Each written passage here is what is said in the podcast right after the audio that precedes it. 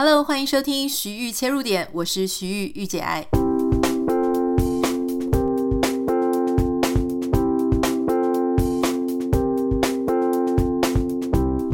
欢迎收听今天的节目。今天在节目当中，想要跟大家聊一个，其实是上个礼拜在台湾非常发烧热议的话题，就是呢，有一位学生他在美术比赛上的时候，他就画了一幅作品。是在马路上啊，然后有行人在行走，可是呢，他这个就作品名称叫做“帝王条款”啊，这个其实就是之前台湾一直在吵的，就是说我们在呃交通上面有非常多的行人哈，一年可能有几百个行人，他是死于交通意外，那原因就是因为用路人用车，比方说开车的啦、骑摩托车的啦、公车啊、卡车啊，没有礼让行人，所以导致。交通上面的安全有问题，可是当然这个法规或是这个制度出来之后，就开始有很多人讲说，但是有一些行人，他们走在路上的时候，就在划手机啊，或甚至有一些人很白目，就故意在啊、这个道路上面呢，就故意走过去又走过来，走过去又走过来，就在测试说你们现在能拿我怎么样？好，就看起来非常的嚣张又讨厌。我自己以前就是多年都在骑机车，那后来也骑开汽车。那当然，我们从小到大就是一个行人嘛，所以其实因为我站在不同的交通用路人身上哦，就是的观点，我其实是可以理解。就是当你是行人的时候，你就觉得说，哎，这些车子你会不会太靠，就是太出来了，哦，就把我的这个斑马线都给占用了，而且就停在我旁边，那我的脚，或是我就觉得很不受尊重。但当我是当机车骑士啊，或是在开汽车的时候，我也是觉得说，你要不要赶快走？如果你不赶快走的话，我可能就，呃，又要等下一个红绿灯，因为如果红绿灯时间太短的话。就因为你一个人，就影响了全部的人的用路啊、赶时间啊、尖峰时刻，而且看起来超白目的，就非常的生气。不过这个作品啊，它其实一开始就惹起了非常大的一个争议哦。首先，我们稍微讲一下它的背景，如果你不太了解的话，这是桃园的一个国中生啊。那作品刚刚我们讲过，它叫做《帝王条款》。那他去参加全国的学生美术比赛，还获得了漫画组的特优奖项。不过有一个非常知名的历史网红，可能你也看过他的 YouTube 影片，叫做 Cheap。他就是觉得说，哎，很不爽啊。他觉得行人在台湾已经是相对弱势，结果居然还要被你这样子嘲讽啊、嘲笑，说行人是帝王哈。走在斑马线上呢，大家都必须要等候他，感觉非常的歧视，用这样子拐弯抹角在歧视行人。那我当时在看到这一个图的时候，我就不免去想到在美国这边的状况。我在美国这边住了啊、呃，就是长时间住，应该是四年。但是在四年之前，这这么多年，那其实也都在欧美各国常常跑来跑去的。我自己在美国这边哈，我想要跟各位分享，如果说有一个行人他在斑马线上，其他车子绝对会离他很远。就算有一个行人，他不在斑马线上，他是在停车场里或在一般的道路上，家里门外的路上，车子看到一定也会保持一个相当大的距离，就在他前面停下来，等他慢慢走。这个人不用是跛脚，不用是老弱妇孺，他不用是怀孕的孕妇，总之他就只要是一个人，他没有。开车没有啊、这个没有在做别的事情，就是一个行人，普通的行人，大家也都会停下来让他过去，哪怕他在遛狗，哪怕他在划手机，哪怕他就是没有注意到后面的来车，大家也都是会停下来，更不要讲说是在斑马线上。那你可能就会想说，可能是因为美国人的行人都很自爱啊，都不会在马路上做一些讨人厌的事情啊。哦，那可不。美国也是很多人是非常的没有在关心别人。其实我那时候一开始来美国的时候，我有一点觉得非常惊讶。第一个是大家对行人真的是非常友善、非常礼遇。哪怕这个行人是走过去又走过来，或在路上滑滑板，或是有任何的理由，例如说滑手机啊，或是遛狗啊，或是做一些你匪夷所思，他走路走超慢的，而且根本不 care。有时候甚至是我们这边都快要绿灯了，他还是就是完全无所畏惧的就这样横跨这个马路，你仍然要停下来。所以我就发现说，在这样的状况下，你说我们作为用路人，我们会不会心里有点 murmur 说：“哦，你不如就等一下嘛，你为什么一定要在车子这么多的时候走出来呢？”虽然心里会这样子想，可是事实上我们还是会非常的礼貌的去保护这个人。为什么？因为这个行人他在法律上有规定他的权利，所以即使我们再觉得被打扰，再觉得麻烦。仍然要去维护那个一个人的权利，所以这个就是我今天想要跟大家稍微聊的，就是我的观点，就是我在看台湾吵这个事情吵成这个样子，我并不是要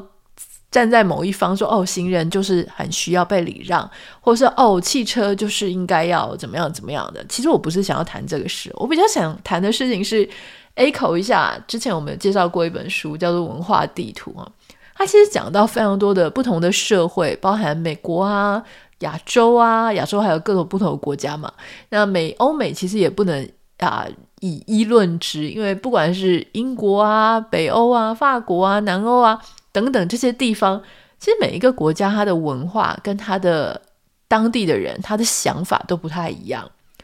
当我在看这一个事件的时候，其实我想到一件事情，就是其实他与其你说是行人跟汽车族或是机车族的一个抗争，我认为其实我们可以再稍微站得远一点来看这件事情。哈，我看的角度是，我认为这个是在法律上规定的权利跟社会大家舆论上面、情感上面以及社会约束力上的一个。拉扯，什么意思呢？就是说，我们其实是知道的，就是法律上有规定，就是行人每个人都有一个人权，所以行人他在用路的时候也有他自己作为行人的路权，所以我们知道，我们应该要去。维护这些行人的路权，那你有没有发现哦？很多人在谈这件事情的时候，就说：“哦，他们支持学生，为什么呢？”哈，根据这个新闻媒体报道，比方说像这个吴若权，呃，知名作家吴若权大哥，他也是发了长文去声援国中生。但他提到的事情是什么？他说他虽然没有完整的亲眼看到这一幅作品，可是他可以理解。啊，可以解读这个国中生的创作的动机是要提醒彼此互相尊重，以安全的方式快步通行。好，所以其实很多人他们去理解这个国中生他的用意是觉得说，对呀，就是要彼此好，就是行人跟汽车要互相尊重，所以行人看到车子很多在等的时候，就是要赶快快步通行。这个“快步通行”四个字，如果你放在美国来使用，是很奇怪的。就说，如果这个是你的权利，你其实不管是快步或是慢步，这就是法律保障你的权利，所以你不需要看别人的脸色，你不需要看这些汽车、机车他们，你不需要怕他，你不需要讨好他，因为你不管走快走慢，这都是你的权利，我都应该要尊重你。所以当时我我可以跟各位分享说，如果你在美国的路上看到有一个行人，他在过马路的时候。感觉很抱歉，金拍谁哈？我记得我那时候刚来美国走路的时候，如果两旁车子很多，然后我在过马路，我就会快步行走，我就会赶快小碎步的，或是呃，就是一边走路一边微微的鞠躬，感觉很抱歉。可事实上，你会发现，没有任何一个在这里住的久的居民，不管是美国人啊，或者亚洲人，其实住久了，你就会习惯。我就是堂堂正正走过去，因为这是法律给我的保障，我不需要觉得哦，很抱歉，我耽误了大家，不用。所以这个当中有一个非常大的不一样，就是我作为一个享有这项权利的人，我还需不需要跟那些社会约束力？去做一个平衡，或是做一个拉扯。在美国，你只要有人权，多数人，即使这个人权只保障了少数的人的其中一个，我是这个少数民族，可是政府他如果给了我这样的权利，你们所有的人都应该要尊重我，哪怕你们非常的麻烦，哪怕我就是只有这么一个人、两个人，非常少数。我都可以堂堂正正的行使我的权利。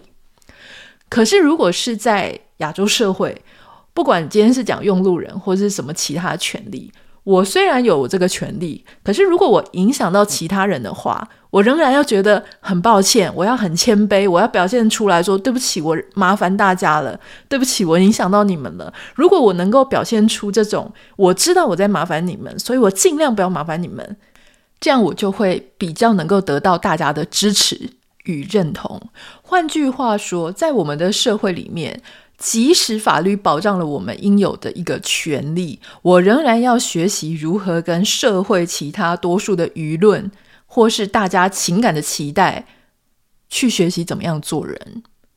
那你说这样子是好吗？还是它是不好？其实我认为，你如果从一个文化的观点来看，它是非常自然而然的，就是你没有办法什么事情都去 copy 欧美或是美国。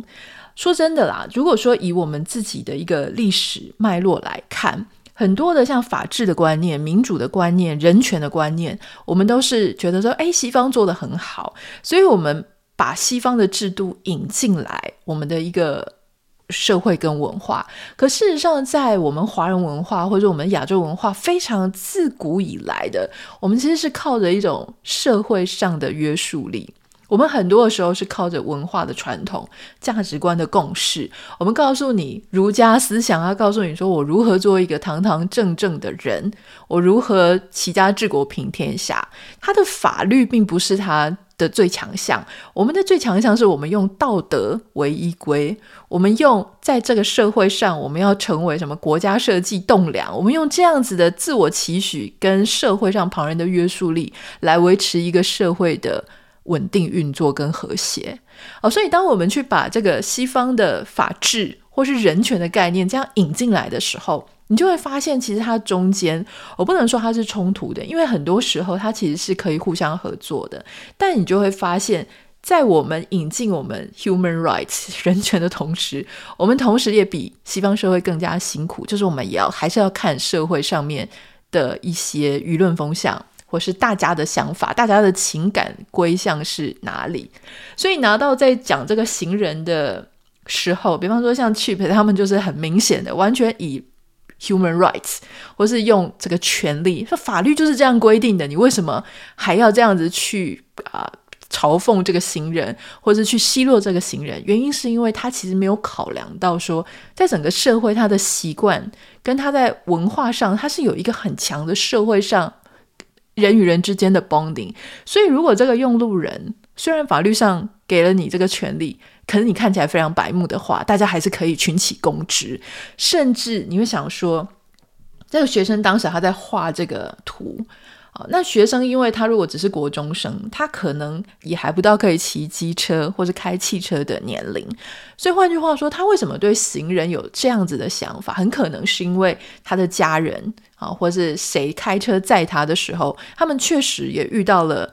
呃让他们觉得不是很顺眼的行人，所以但是碍于法规，所以他们也不能对这个行人怎么样。可是事实上，这个是。他所遇到的这些人里面，一定有人对行人是非常不满的。那为什么很多人支持这个国中生的作品？除了说艺术啊、言论有表达的自由啊，哈，或者是说艺术大家有创作的自由之外，是因为很多人也能够 relate，就是感觉到说，哦，他在讲的东西我们懂。因为当我们在开车的时候，我们看到那些讨厌的、很白目、故意来扰扰乱的行人的时候。我们也会觉得心里很不舒服，所以其实你会发现，我们刚刚讲的说，社会上确实它也是有一种反动的情绪存在。那所以你在看这件事情的时候，你就比较不会跳入说，哎，我我现在到底要支持行人，还是我要支持汽车或是机车这些用路人？呃，我我认为我们不需要每件事情都一定要去站一个边，但是当你觉得说，为什么这件事情也可以吵成这个样子的时候，也许透过这样子不同的观点，诶，我们可以激荡出一个说，哦，原来是这个样子，原来我们在呃在法律上跟社会的约束力上，我们其实是常常在我们特殊的亚洲社会啊，或是华人的一个文化当中。法律跟情感当中，法律跟社会的约束力当中，我们常常还是需要去做一个平衡。所以这个也会延伸到其他的事情哦，比方说像我们常常就觉得，哎，好像在西方生活的时候，有些人觉得说那种情感的情绪勒索啊，或是那些呃压力比较小，然后觉得别人比较不会去管其他人的闲事。可这种东西有好有坏的嘛。好的是你会觉得说，哎，自己过得很自由，我自己决定要怎么样就怎么样。好，我是高矮胖瘦，其实我都不需要觉得说我很对不起谁。可是，在亚洲社会的时候呢，哎，你会发现说，其实大家好的时候是很好的，可以互相合作、支持，彼此关系紧密。可是，当然你也要同时承担，就是大家社会上对你会有一些期待，然后用一种社会。的眼光去要求我们身边所有的人都要符合他的一个这样的环节，像呃之前有推荐过大家那一本就是文化地图嘛，它其实就有谈到这些事情，比方说像例如说做生意的时候啊，那如果说你是在欧洲，例如说像德国啊、荷兰啊，你跟这些人呃，或是不管是企业在做生意的时候，其实就是 business by business，就是你只要把你们的产品啊。企业啊，公司啊，就是在上班时间或会议时间，其实你就可以把这个合约或者 deal 就是谈好了。可是如果说今天你遇到的是一些非常重视我们讲的社会和谐、社会文化、社会关系的那样子的，比方说不管是华人啊，或甚至像意大利人呐、印度人呐、等等的，其实他们还是会觉得说我没有办法。只是在会议室当中听你简报完，我就对你产生那种信任感。我的信任感必须来自于说我在私下看到你的另外一面。所以我记得那个作者提到一个例子，就是他们是在跟墨西哥，应该是德国跟墨西哥的一个合作，他们就发现说奇怪，这些墨西哥人呢，怎么跟他们在开会啊，不管怎么跟他们讲哦，他们好像也很理解报告上的内容、合约上的内容，可是他们就是没有很想跟他们合作的样子。那后来墨西哥人就一直邀请他们，就说：“哎，这个六日要办 party，或是会议的晚上要开 party 哦，大家要喝酒、要吃饭。那你说在 party 跟喝酒吃饭的时候呢，其实他们也不谈公事。”啊，就是就是聊一些个人啊、彼此家庭生活啊、喝酒啊、跳舞啊等等的。可是他们就发现说，当你跟某一些文化的人，你你做完这些事后应酬，或者你做完这一些非上班时间的互动，然后你表现出来像一个人，你跟他们聊你的兴趣是什么，家庭是什么，你跟他们聊你平常喜欢什么、讨厌什么、支持谁呀、怎么的，他们反而会跟你。建立一些信赖感，好，所以其实每一个社会文化当中，他们会去关心彼此之间的那种角度跟角色是不太一样的。那又例如说，之前呃说美国人啊跟这个印尼人他们有一个互动，那就发现说，诶，美国人习惯说跟你在开完会之后呢，会摘要我们今天的会议记录，就是说，哦，好，我跟你开完一个。啊、一个小时的视讯会议之后，立刻他就会挑出 memo 出来，就说、我们刚刚谈了什么，你答应了什么，我答应了什么，那我们决定要怎么样进行。可是他们发现说，在印尼的一些呃企业文化里面，如果你是跟非常当地很 local 的人，他们会被你这个事后又写信给他的那种 memo 的这一个举动，他们会被激怒。原因是因为他们觉得说。刚刚不是就已经谈好了，口头约定就是我们最舒服的约定。你突然又把它文字化，是什么意思？你是不是不相信我们啊？你是不是故意想要设什么圈套给我？反而那一个我们觉得是贴心。做摘要的这个举动，对他们来说是一个非常冒犯的行为，所以你就会发现说，其实，在不同的文化在想同样的一件事情，你明明就觉得这有什么，这个就是 摘要一下贴心，这不是会议记录，大家就举世皆准嘛？哎，事实上还真的不是举世皆准。所以，在这个行人什么所谓帝王条款这件事情上来说，我觉得我们可以看的一个方向了，就说也许大家也各自有不同的方向去做解读，但我这边提供一个方向，就是我我认为在啊、呃、亚洲社会或在一些比较重视社会约束力的社会里面，你要强力执行法律，或是强力去维护一个人权的时候，它是。必须要在某种程度上稍微去跟社会做妥协的，就是我们虽然觉得哦，human rights 很重要，可事实上我们并没有觉得社会的啊利益或社会的方便性低于人权。我的意思是说，很多社会他们其实说哦，人权最重要，就是放在把人权放在至高无上的。可事实上，你会发现，如果人权跟在我们的社会里面，如果人权它跟社会的利益冲突的时候，其实我们仍然就会跳出一个说，哎，社会利益大于个人利益。就是所以会有这样的冲突啊，哈，所以我觉得这是很有趣的啦，大家可以多多观察。也许你也有发现有其他的例子，什么时候你会发现说人权很重要，但社会利益还是大于个人利益，这个其实是蛮冲突的一个啊、想法。因为你之所以会去讲人权，就是因为你认为人权应该个人利益应该大于社会的利益啊，个人大家重于社会。可事实上，在我们的社会里面，诶，它是一个必须要取得平衡点的美感的一个状态。好，所以其实我总觉得，在我们这样的社会的人长大了，你会比较游刃有余的在调整每一件事情的呃它的平衡点。哦，这个是我们就觉得说，所以人家说我们的社会，华人社会是在一个很 flow 的状态，就是我们在不同的 flow 里面，我们就会不同的流里面，我们会去找到我们自己一个安身立命啊，或者跟社会互动的点。那可能相对于于这样子的一个民族个性来讲，哎，其实西方人反而就感觉，嗯，有些民族非常的死板板，然后就是那样就是那样，这样就这样。可是当然它的好处就是有些事情会简单很多。欢迎你可以跟我分享你对这件事情的想法。如果有任何想要跟我分享的，欢迎你可以私讯到我的 Instagram 账号 Nita 点 Writer N I T A 点 W R I T E R。不要忘记帮我们在 Apple Podcast、Apple Podcast 跟 Spotify 上面按下五颗星，感谢你。我们明天见，拜拜。